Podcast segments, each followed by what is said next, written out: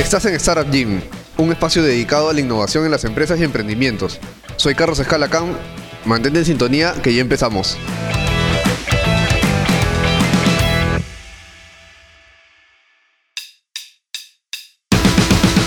Hola amigos, bienvenidos a un programa más de Startup Gym. Mi nombre es Carlos Escalacán, director de ECA Consulting Group. El día de hoy vamos a tener una sesión especial. Vamos a darles una capacitación sobre los temas que trabajamos en la consultora que creemos que son importantes para ayudarlos a sumar herramientas para la gestión de sus negocios, para el desarrollo de sus planes de negocios. Creemos que es importante que más allá de, invitar personas, ¿no?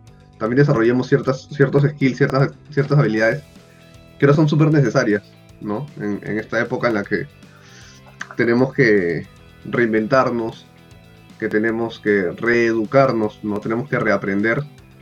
Entonces nos pareció súper importante. Y porque nos habían estado eh, preguntando, ¿no? ¿Qué, herramientas desarrollamos dentro de la consultora. Entonces quisimos aprovechar este espacio para enseñarles un, compendio, una serie de, de herramientas que trabajamos dentro de la consultora con nuestros clientes y que creemos que son de, de suma utilidad y es importante que ustedes aprendan, aprendan qué son esas herramientas, aprendan los conceptos, de repente no para desarrollarlos, pero sí para que sepan qué son y qué es lo que necesitan ustedes en sus empresas, ¿no? que es un poco lo que nosotros trabajamos con nuestros clientes al momento de, de conversar con ellos y desarrollar los, los planes de trabajo, ¿no? Nosotros creemos que el, empresario no tiene que saber desarrollar todas las, todas las herramientas, más sí debe conocerlas y debe saber qué cosas aportan cada herramienta, para qué necesita cada herramienta, ¿no? De repente el empresario no va a hacer o desarrollar la parte contable, más sí debe saber cómo se desarrolla, para saber cómo auditarla, ¿no? Igual en la parte de operaciones, él no debe saber, mejor dicho, él no debe hacer todas las cosas en el proceso de, de, elaboración, así debe saber cómo se hace para saber cómo corregir, si una persona lo está haciendo bien o mal, él tiene que saber corregirlo. Entonces, queremos empezar compartiendo las diapositivas y y mostrándoles un poco, ¿no? Sobre, sobre las herramientas que nosotros trabajamos y que sería importante que ustedes las anoten para que más adelante ustedes googleen o lean un libro, ¿no? Para nosotros es súper importante el tema de la lectura como parte de la educación para desarrollar este tipo de herramientas por, por, nuestro, por nuestro lado, cada uno, ¿no? Eh, siempre es bueno que, que sumemos conocimiento y bueno, nosotros siempre el, el, hábito de la lectura es algo que, que, promovemos y que creemos que ahorita más que nunca es, es importante el tema del, del, del, aprendizaje continuo, ¿no? Entonces, lo que sí queremos es que las personas que nos están viendo, que nos comenten a qué se dedican sus empresas, ¿no? En qué rubro están, en qué etapa están y cuál de esas herramientas les parece más interesantes o son las que necesitan para sus negocios, ¿no? Eso sí es importante que, que hagan y siempre, siempre solicitamos a las personas que, que, nos comenten para poder aterrizar los ejemplos que nosotros damos a su realidad, ¿no? Al, al negocio que ustedes vienen desarrollando. Entonces, antes de empezar con, con las herramientas, queremos conceptualizar, ¿no? ¿Qué es planeamiento y por qué nosotros somos somos una consultora de planeamiento, porque desarrollamos planeamiento estratégico, ¿no? Que es nuestro core, nuestro, nuestra herramienta, nuestra base, nuestra piedra angular, ¿no? Dentro de la consultora. Y el planeamiento viene de, desde hace muchos años, ¿no? Prácticamente desde el inicio de la humanidad, en el cual los, los humanos planificamos casi todo lo que hacemos, ¿no? Pero los primeros indicios se dan cuando los navegantes empiezan a registrar sus viajes, ¿no? Si pensamos en un vikingo, eh, explorador, ¿no? Que necesita llegar del punto A al punto B, ¿no? Y dice, por ejemplo, ¿no? Si yo quiero llegar, supongamos, ¿no? Acá en Perú, si yo quiero llegar por mar de Lima a Tumbes, ¿cuánto tiempo me voy a demorar? ¿Cuánta comida tengo que llevar para aguantar ese viaje? ¿Cuánto, ¿Cuánta agua tengo que llevar para beber durante ese trayecto? ¿No? ¿Voy a parar en algún lado? ¿No voy a parar? ¿Dónde voy a dormir? ¿No? Este, hay muchos, muchos puntos que hay que tomar en cuenta. Y ellos lo registraban y ellos planificaban esos viajes, ¿no? Entonces empezaban a utilizar herramientas para calcular las distancias. Si del punto A al punto B me demoro tres días, ¿cuánto, ¿cuánto me demoraré en llegar del punto A al punto C? ¿No? Ah, ya tengo que, que, calcular, ¿no? Aumentar la comida, que no me sobre, para que no se malogre, o por, para no gastar plata, porque cuando compras tienes que gastar dinero. ¿No? Entonces si te sobra es, es ineficiencia en, en tus presupuestos. Entonces hay una serie de herramientas que se empiezan a desarrollar para calcular ese tipo de cosas y esa es la base de la planificación, ¿no? Hay dos formas de, de, desarrollar proyectos, ¿no? Una es improvisar, en la cual te mueves en base a la incertidumbre, no sabes si te va a faltar material, si te va a sobrar material, si te va a alcanzar tiempo, si te va a faltar tiempo, y no sabes cuál va a ser el resultado final. Y la otra es la planificación, ¿no? que busca el uso eficiente del tiempo y de los recursos materiales y de los recursos económicos y de los recursos humanos, ¿no? Un dato que, nos parece súper relevante, ¿no? Es que muchos de los accidentes ocurren por, por causa humana, ¿no? Por, por error humano, por factor humano por ejemplo, el 70% de los accidentes aéreos son atribuibles al, error humano. Y en, el, y, en, y en los accidentes marítimos, el 96% eh, de los accidentes se atribuye al factor humano. Entonces nos, nos parece que es súper relevante comentar eso, ¿no? Por ejemplo, uno, de los últimos accidentes que fue el del reactor de Fukushima en Japón, se debió a un error humano. ¿no? Este, este barco que encalló en Grecia o en Italia, no recuerdo bien, encalló por error humano, ¿no?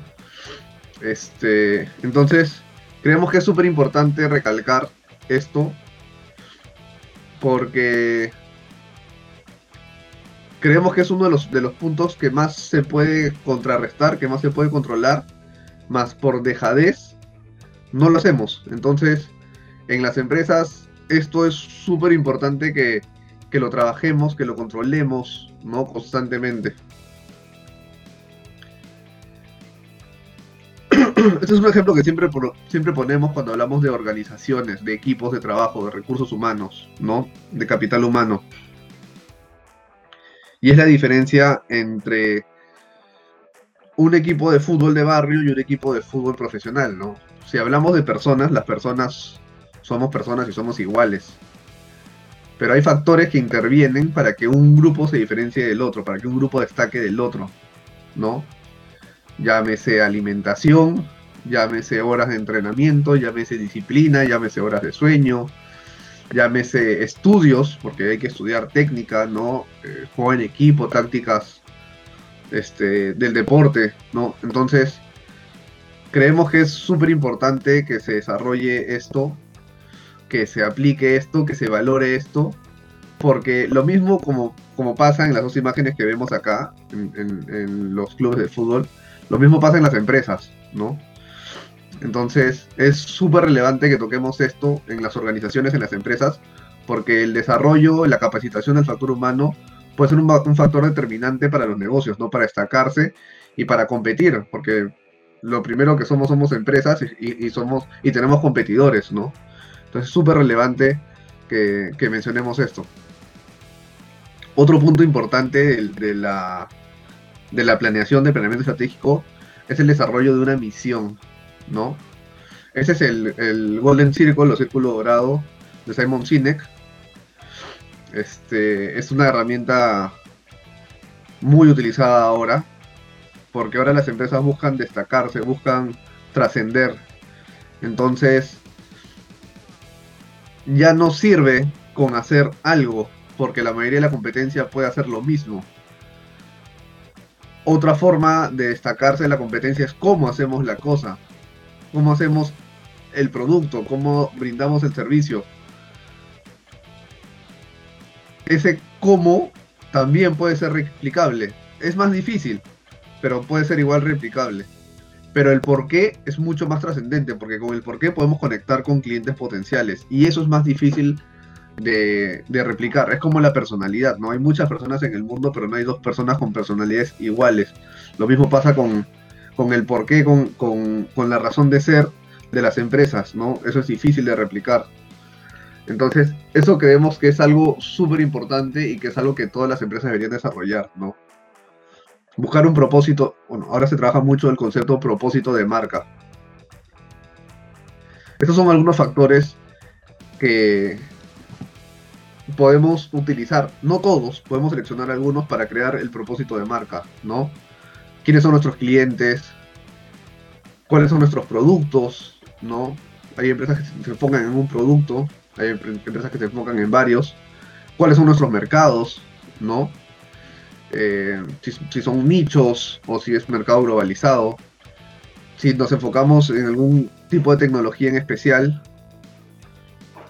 Eh, el, el, interés por el alcanzar objetivos, ¿no? Si tenemos algunas metas financieras, los valores de la marca, los principios de la marca, las creencias de la marca, la ventaja competitiva, si es que tenemos alguna, que es súper difícil de, desarrollar una ventaja competitiva, pero si la tenemos hay que trabajarla, exponerla, venderla, ¿no? destacarla. El interés por la imagen pública, ¿no? si es que tocamos algún tema social, comunitario, ambiental.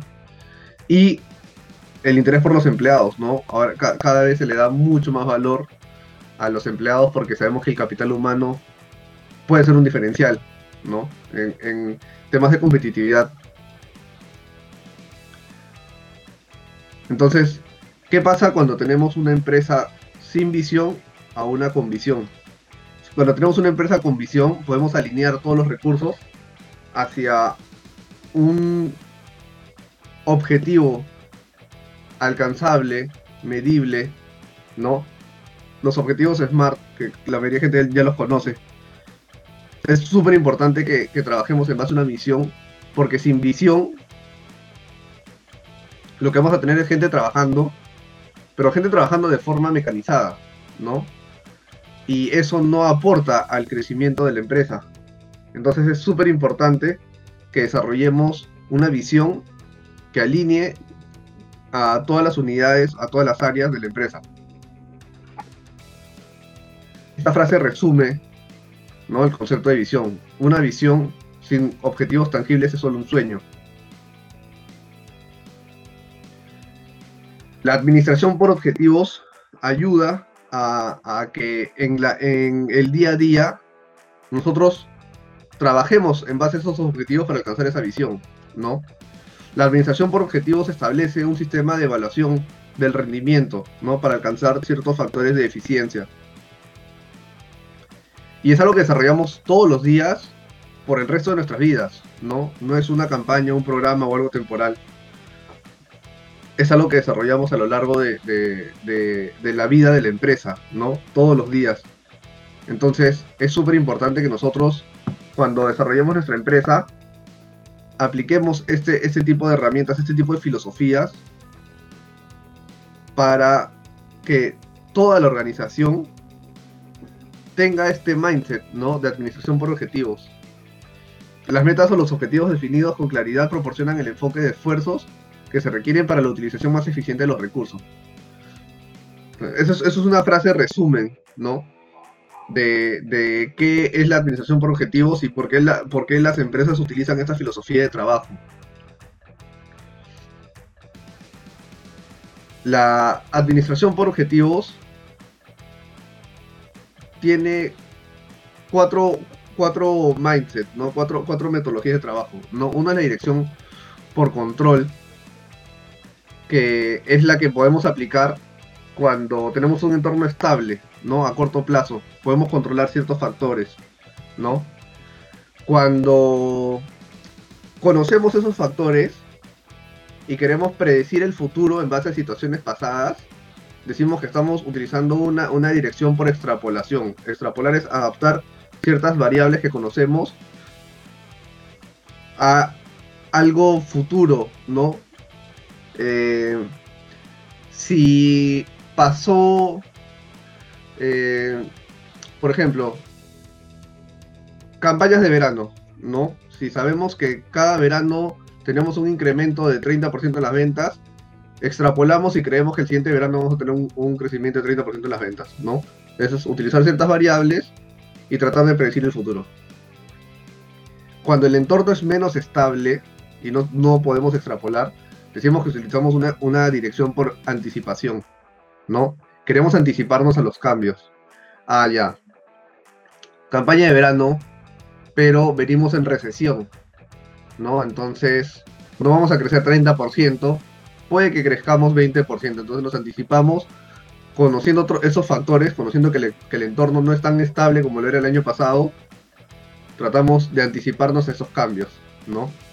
Y cuando el entorno ya es turbulente y, no podemos predecir nada, decimos que tenemos una dirección a través de respuestas flexibles y rápidas, ¿no? Lo que ahora se llama también agilidad, ¿no? Es tratar de reaccionar a los cambios lo más rápido posible cuando el entorno es totalmente impredecible.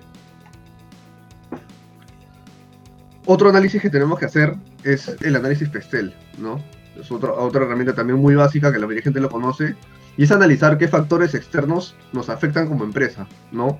Sea la política, ¿no? Si se declara una ley, por ejemplo, la ley de, que las empresas no pueden utilizar bolsas de plástico, ¿no? ¿Cómo afecta eso en mi modelo de negocio? Cambio las, las, bolsas de plástico, cobro por las bolsas de plástico, cambio las bolsas de plástico por bolsas biodegradables, eh, o doy bolsas de papel, ¿no? Entonces, una ley puede modificar mi modelo de negocio.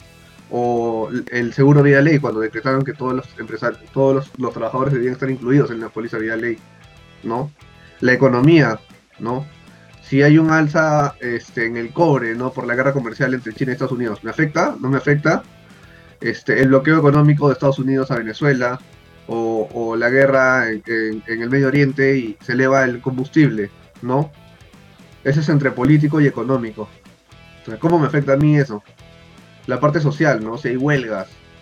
La parte tecnológica, si es que se desarrolla un sistema, por ejemplo, ahorita hay mucha, mucho desarrollo en tema de fintechs, ¿no? De, tecnología de finanzas para empresas. ¿Me ayuda a mí a vender más? El factor ecológico, ¿no? El clima. Eh, si yo trabajo en, en, alimentos, ¿no? ¿Cómo el factor ecológico afecta a la producción? ¿No? La parte legal. Este si es legal o ilegal ciertas acciones que, intervienen dentro de mi proceso, ¿no? Otra herramienta también súper conocida es el FODA, ¿no? Eh, puse esta imagen porque ese es un FODA más avanzado. La gente normalmente solamente hace por separado eh, fortalezas, oportunidades, debilidades amenazas.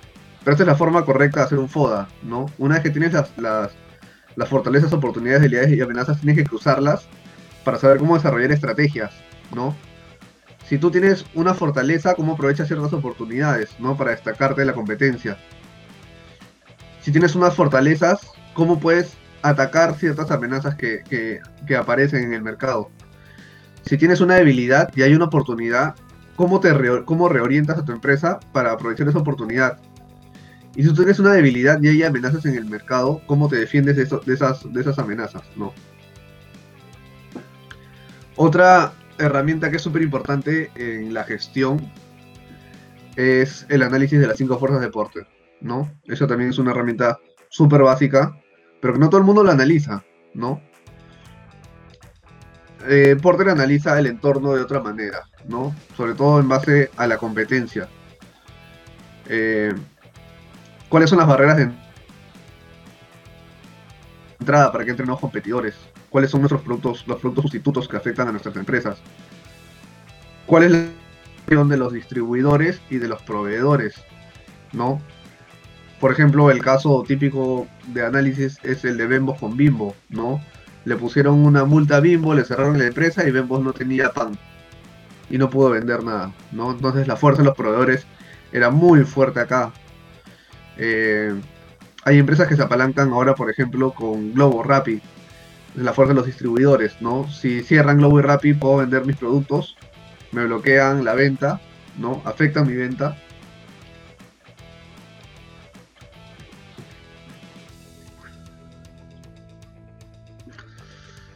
Otra forma de, de analizar eh, las estrategias que nosotros desarrollamos son las 5P de Mintzberg, ¿no? Eh, era un, estudioso de la, administración y nos enseña que la estrategia tiene varios enfoques y que debemos analizarla, ¿no? Una es la estrategia como plan, la otra es la estrategia como pauta de acción, la estrategia como patrón, la estrategia como, posición y la estrategia como perspectiva si, pueden leer a Mintzberg, hay, varias lecturas pequeñas, se las recomiendo.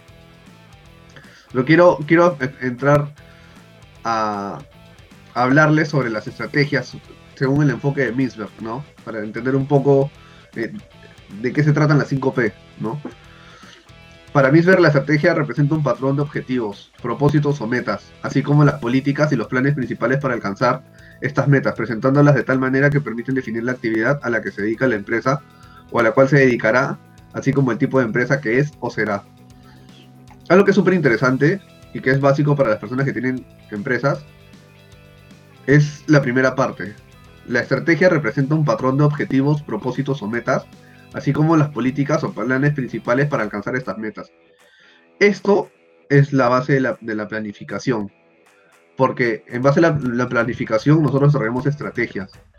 Es algo que todo el mundo debería tener en cuenta y de ponerse a evaluar si es que sus, sus, objetivos, propósitos o metas están claros. Solo así podemos medir si estamos creciendo o no. Eh, Mincer nos habla de unas falacias que son súper importantes de, analizar. La primera tiene que ver con la predeterminación. Se plantea como una herramienta predictiva respecto, respecto al futuro. La empresa debe saber predecir la evolución del entorno, controlar o asumir su estabilidad. Eso es súper importante porque muchas personas cuando hablamos de planificación dicen no, que la planificación no sirve, que hacer un plan de negocio es tonto porque al final lo redactas y cuando lo terminas de redactar el entorno ya cambió, es un documento engorroso y una vez que lo desarrollas lo tiras en, tu escritorio y nunca más lo revisas. Y eso es súper ineficiente porque el que hace eso en verdad está perdiendo tiempo porque el, plan de negocio, justamente como señala acá nos sirve para analizar la situación actual y ver qué factores se han modificado en el tiempo y cómo podemos nosotros modificar nuestra conducta, nuestra estrategia para controlar ese cambio, para ser más eficientes, para contrarrestar esos cambios, ¿no? La segunda tiene que ver con la separación entre la estrategia y la operación. Supone un planeamiento estratégico a largo plazo frente a un planeamiento operacional dirigido al día a día. Eso también suma a lo que estábamos hablando hace un momento, ¿no? Uno tiene que tener dos, dos enfoques, uno cortoplacista y uno a largo plazo, porque uno tiene que saber a dónde quiere ir, pero en el corto plazo uno tiene que hacer cambios, modificaciones. ¿Qué pasa, por ejemplo, no? Si hablamos del corto plazo. Si tenemos operaciones y falta un trabajador, hay que reemplazarlo. ¿Qué pasa si se malogra una máquina? Hay que reemplazarla. ¿Qué pasa si aparece una máquina nueva, más moderna, más eficiente? Hay que reemplazarla. ¿No? Pero todo apunta a una visión a largo plazo. La tercera tiene que ver con la formulación del proceso. Supone que la creatividad y la ruptura pueden institucionalizarse, programarse, siendo una de las falacias claves del planeamiento estratégico. Igual bien enfocado a la flexibilidad del planeamiento, ¿no? nos habla de creatividad, de cómo podemos planificar y ser creativos para adaptarnos a los cambios. Otro de los, de los estudiados en, la carrera de administración es Fayol, ¿no? Y Fayol nos dejó los, los 14 principios que rigen, ¿no? La, administración vistas del enfoque moderno, ¿no? Del emplazamiento estratégico. Una es división de trabajo, autoridad, disciplina, unidad de dirección, unidad de mando, subordinación del interés individual al bien común, remuneración, centralización, jerarquía, equidad, estabilidad personal, iniciativa y espíritu de grupo. Si tienen tiempo, busquen esto en Google y estudienlo porque a las personas que gerencian, que gestionan equipos de trabajo, en los, los, 14 principios de Fayol son como, como los 10 mandamientos, ¿no? Son principios que uno debería tener impreso y pegado en su escritorio y que rigen la forma en la que los gerentes gestionan organizaciones, ¿no? De diferentes tipos, sean empresariales, sean públicas, sean institucionales, lo que sea, pero toda persona que gerencie una, una unidad, una plataforma, sea un director de colegio, sea un presidente de alguna organización, tiene que tener estos 14 principios aprendidos, ¿no? Estudiados e interiorizados. una, una de las herramientas más importantes dentro del planeamiento estratégico es el estudio de mercado, ¿no? Y tenemos dos formas de enfocar el estudio de mercado. Uno es cuantitativo y otro es cualitativo, ¿no? El cuantitativo eh, lo que busca más es captar data numérica para analizarla y una vez que la, que la analizamos podemos hacer eh, interpretaciones, esa es la parte cualitativa, ¿no? ¿Cómo, ¿Cómo interpretamos los datos? Lo importante es, mejor dicho, es igual importante la captación de datos como la interpretación de datos. Y se retroalimentan, ¿no? Porque no podemos hacer un análisis eficiente si es que no tenemos una buena cantidad de datos, ¿no? No podemos hacer un estudio de mercado de 10 personas, tiene que ser 100 personas, 1000 personas, ¿no? Y de nada nos sirve tener un millón de datos si es que no sabemos analizarlos, si es que no podemos procesarlos y poder leer los patrones que están en esa data, ¿no? La interpretación de la data, la humanización de la data, el, leer entre líneas, eso es súper importante. En lo que respecta a análisis, tenemos algunas herramientas que nos ayudan justamente a analizar la data, los procesos, los problemas dentro de la empresa, ¿no? Una de las más importantes es el árbol de diagnóstico de problemas. Y es justamente una estructura de árbol, ¿no? De raíz a hojas, en el cual vemos el problema central, ¿no? Que es el tronco del árbol.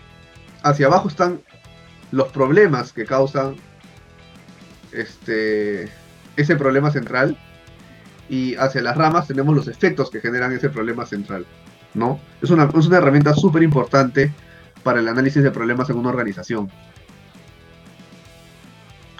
Ahora vamos más concretamente al plan de negocio. Y el enfoque que nosotros le damos al, plan de negocio es el de las, las columnas de un templo griego que sostienen la organización, ¿no? El techo es el planeamiento estratégico, ¿no? Que está sostenido por las diferentes áreas de, la gestión, que son eh, la parte operativa, la parte logística, la parte de ventas, marketing, recursos humanos, finanzas y contabilidad, y la parte legal. Todas estas columnas conforman eh, el planeamiento estratégico, ¿no? El plan de negocio. Y lo importante es cómo estas diferentes áreas, supongamos que somos una empresa mediana o grande, ¿no? Donde tenemos diferentes áreas con diferentes personas, porque al inicio, como emprendedores, nosotros somos todo esto. Nosotros vendemos, nosotros compramos eh, los insumos para producir y, y nosotros somos, como se dice, el hombre banda, ¿no? Hacemos de todo. Pero una vez que tenemos diferentes áreas, tenemos que saber cómo aportan valor cada una de estas áreas, ¿no? Solamente cuando logremos que todas las áreas aporten valor a nuestra empresa, vamos a poder tener una empresa que sea competitiva. La cadena de valor es súper importante desarrollar. Esa es una, una gráfica que todo el mundo debería tener impresa en su, en su pared, impresa y pegada en su pared, porque tenemos que saber y analizar, ¿no? Si nuestras áreas están, si nuestras diferentes áreas están aportándole valor a nuestra empresa. Otra herramienta súper importante para análisis de, eficiencia o de cómo están cómo evaluamos nuestras áreas, nuestros productos, son las matrices, ¿no? Las matrices nos ayudan a evaluar la situación en la que estamos y saber qué estrategias desarrollar. Una matriz súper conocida para cartera de productos es la de la Boston Consulting Group, ¿no?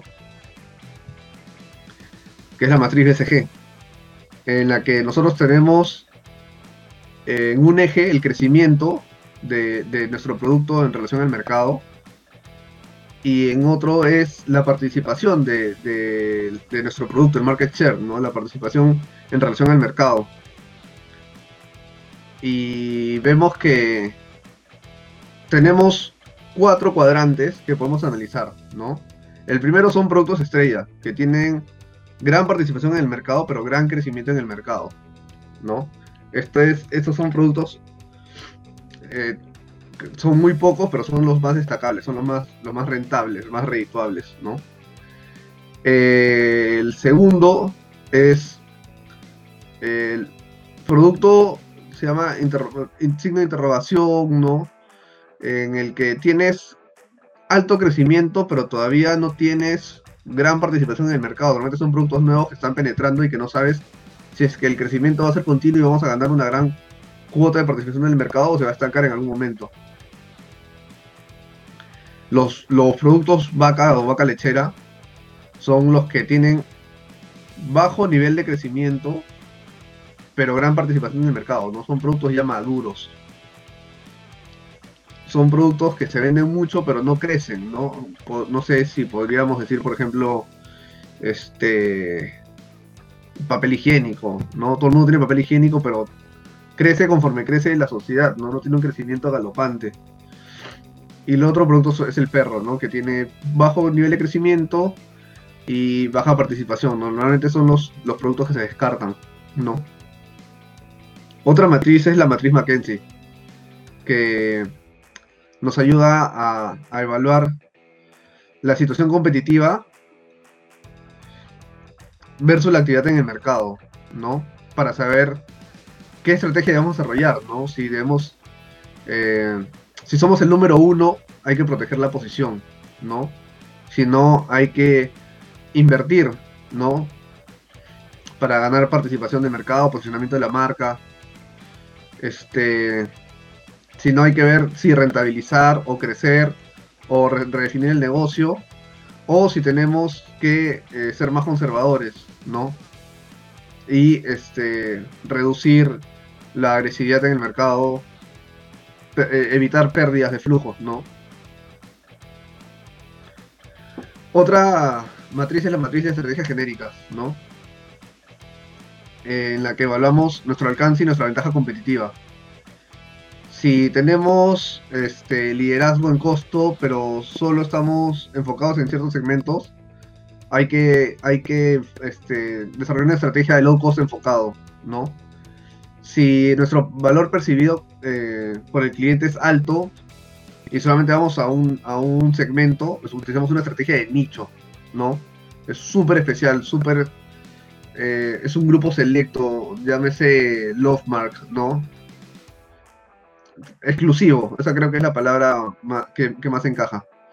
Si tenemos liderazgo en costo, pero queremos abarcar todo el mercado, justamente haremos una estrategia de liderazgo en costo, ¿no? En la que buscamos ser el producto más barato, pero más consumido, más vendido. Y si nuestro valor percibido es único, pero queremos ir a todo el mercado, tenemos que diferenciarnos, ¿no? Estas son algunas empresas y ese es un, ejemplo súper útil con marcas de autos, en la que vamos a ver cada, marca en relación a cada estrategia genérica. Las 7 S de McKinsey aplicadas a empresas son... Vamos a avanzar un poco porque tenemos mucho contenido y creo que es, que es, importante también que, que lo que lo, desarrollen y que lo lean un poco, eh, que busquen un poco eh, información sobre estos autores. Vamos a correr un poco. Las 7S son estrategia, estructura, sistema, este, bueno, share values, que son valores compartidos, habilidades, estilo y staff. Otra, otra herramienta que son súper importantes y acá se me quiero detener un poco son los manuales. Los manuales son herramientas de formalización que nosotros utilizamos para ayudar a las empresas, vale la redundancia, a formalizar los procesos, a estandarizar los procesos, a tener los procesos de manera gráfica, tangible, ¿no?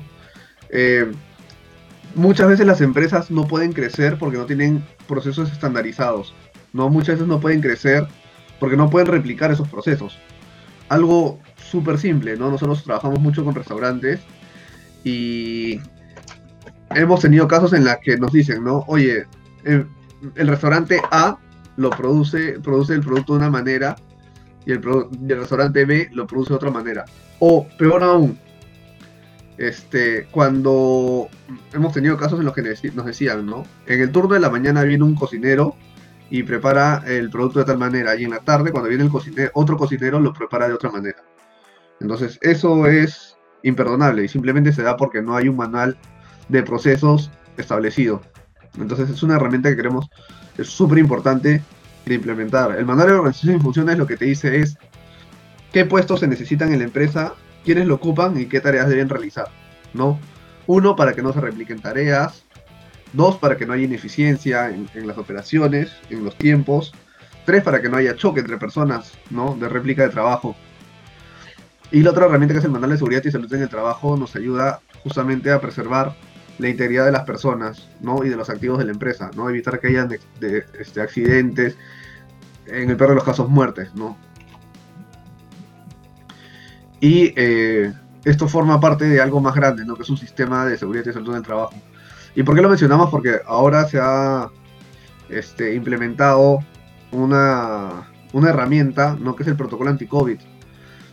Eh, el tema es que ese protocolo forma parte de algo mucho más grande y hay otros protocolos, ¿no? como protocolo anti-incendios, protocolo en caso de sismos, protocolo en caso de accidentes laborales, protocolo en caso de derrame de líquidos, ¿no? Para los que trabajan con líquidos peligrosos. Entonces es importante que, las empresas tengan todos esos protocolos desarrollados, no solamente uno.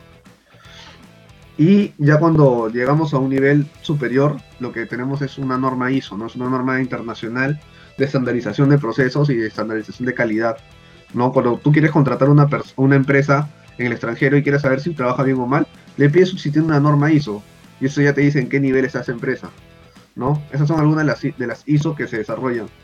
¿no? La 9001, que es la gestión de calidad, la 14001, que es la gestión del medio ambiente, la 22000, que es sanidad y seguridad alimentaria, que eso es lo que se está trabajando mucho ahora en los restaurantes, la 27001, que es la seguridad de la información. Ahora que trabajamos con muchas empresas tecnológicas, es importante saber si la información que le estamos entregando está bien, bien resguardada o no. Qué tan vulnerables es que ellos este, sean violentados y que nuestra información se pierda. ¿no? Sobre todo si trabajamos con información de repente, no sé, financiera, ¿no? Ahorita que hay tantas fintechs. La 37001, la antisoborno, que es ahorita súper pedida en, empresas grandes, sobre todo por lo, por lo que estaba sucediendo antes de la pandemia, ¿no? Que era el tema de la corrupción. El caso Odebrecht levantó mucho eso y eso hizo que la demanda de la, de la ISO 37001 aumentara. Y es más, ahorita es requisito en muchos procesos, ¿no? Y la 45001, que es la de seguridad y salud en el trabajo. Ahora, eh, una de las herramientas de gestión más importantes y también una de las más, eh, no quiero decir complicadas, pero sí trabajosas, engorrosas, pero más importantes de, implementar en las, empresas es el Balance Scorecard. El Balance Scorecard es una herramienta que se desarrolló eh, en el ámbito militar, pero que sirve para asignarle valores a, nuestros procesos y evaluar justamente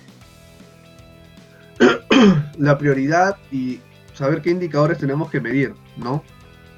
Lo que permite esta metodología es estructurar los objetivos estratégicos de forma dinámica e integral, ¿no? Para ponerlos a prueba según una serie de indicadores que, evalúan el desempeño de, de todas estas iniciativas y los proyectos necesarios para lograr su cumplimiento satisfactorio, ¿no? Eso es súper importante.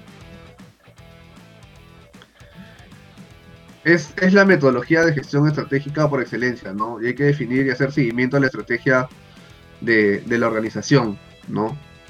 tenemos una visión estratégica central y hay que ver eh, ciertos enfoques, ¿no? Que se retroalimentan entre sí para saber si lo que estamos haciendo está bien, ¿no? Tenemos procesos internos, aprendizaje y conocimiento, clientes y finanzas.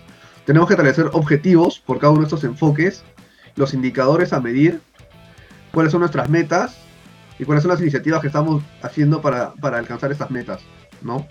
Acá tenemos otras, otras formas en las que se pueden visualizar ¿no? estas herramientas que nos ayudan a, a, procesar esta, esta data, ¿no? Esta data de acá se presenta de esta manera, ¿no? Para que sea mucho más amigable y mucho este, más digerible por, por todos en la organización. ¿Cuáles son las, ventajas? Uno es ayudar a alinear todas las áreas de la, de, a todas las áreas y las actividades de la organización en funcionamiento a los objetivos estratégicos y cumplimientos y el cumplimiento de la visión. Estimula la transformación organizacional a partir de la estrategia. Transformar la visión de la organización en acciones reales que se podrán medir y seguir. Produce una mejora en los procesos organizacionales de gestión de la información. Mejora la comunicación interna de las organizaciones con el fin de que todos los miembros tengan conocimiento de su función con miras al cumplimiento de las metas. Mantiene la estrategia visible como foco de la generación de estadísticas. Ayuda a dar una estructura lógica a la estrategia. Dentro de las, dentro de las ventajas que podemos ver del Balance Scorecard, vemos que es un enfoque estructural, ¿no? Atraviesa todas las áreas de la empresa, las que habíamos analizado, ¿no? Este, operaciones, logística, este, ventas, marketing, recursos humanos, finanzas. Y ayuda a enfocar la parte de la estrategia, la parte de la implementación y el desarrollo del día a día, enfocarnos en una visión, la parte del aporte del valor, ¿no? Que, ya lo vimos. Y tratar de medirlo, ¿no? Para ver si estamos cerca o lejos de, alcanzar eso que nosotros eh, buscábamos en filosofía, lo que tratamos de hacer es equiparar un poco estas habilidades duras que hemos analizado, ¿no? Que son mediciones, numérica, todo eso, con la parte humana. Nos hemos dado cuenta de que no puede haber el desarrollo de la empresa, ¿no? Si es que no trabajamos la parte humana. Entonces por eso es importante siempre recalcar la parte de la filosofía. Una de ellas es el Kaizen, ¿no? Que es la mejora de de los objetivos, alcanzar objetivos pequeños, sea 1%, pero sea que sea consistente, que sea todos los días, ¿no? Entonces, eso, eso, eso busca la filosofía Kaizen, ¿no? Mejorar 1%, pero todos los días. En vez de generar un cambio grande, generar pequeños cambios, pero consistentes. Otra forma, ya un poco más estadística de, analizar eso es el Six Sigma, ¿no? Es examinar los procesos de manera repetitiva y tratar de reducir los errores, ¿no? Ir midiendo e ir cambiando, no anticiparse a los, a los este, efectos que, que, podrían haber y buscar la perfección realizando pequeños cambios, ¿no? La, la forma en la que hacemos eso es definir, medir, analizar, mejorar y controlar, ¿no? Son las etapas de Six Sigma y lo que busca es ahorrar costos, ¿no? Esto se aplica más que todo a procesos, ¿no? Otra filosofía es la de las 5S, ¿no? También les, les recomiendo que busquen esto en sus casas y que lean un poco sobre las 5S porque es una filosofía bastante interesante.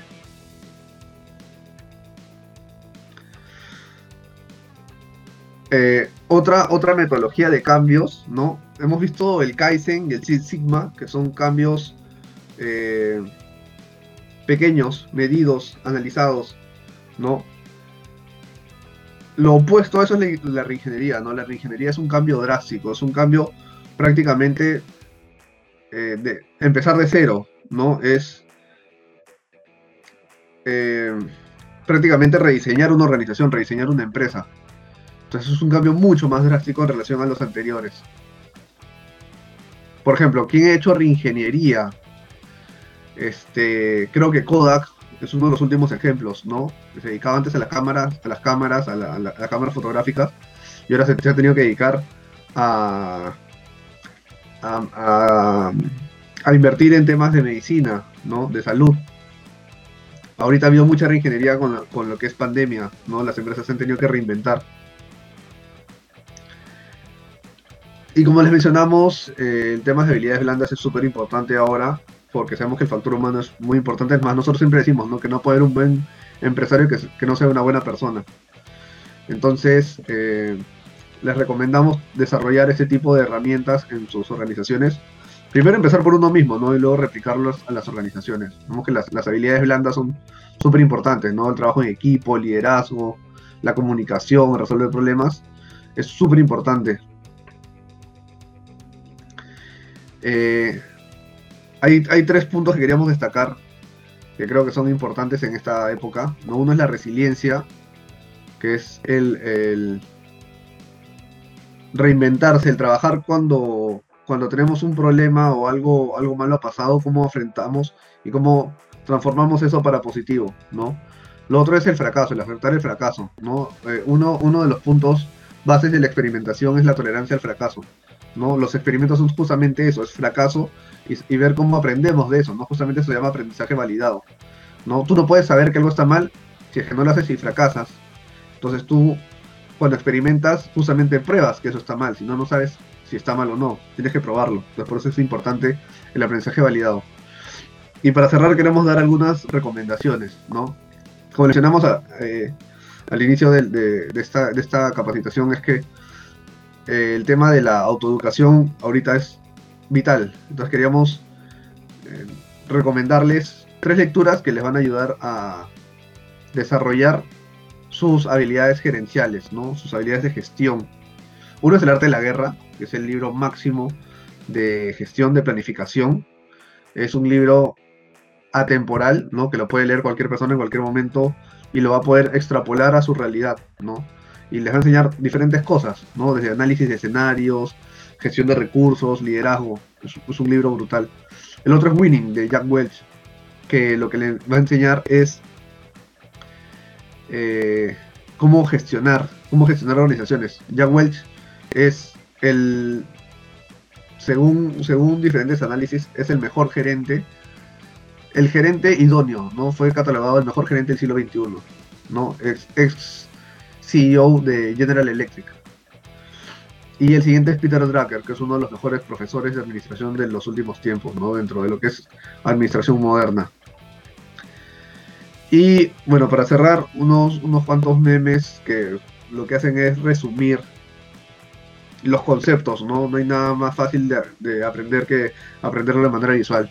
Y uno es, nunca empieces un proyecto sin tener los recursos necesarios, ¿no? Creo que la gráfica lo grafica, vale la redundancia, de manera idónea.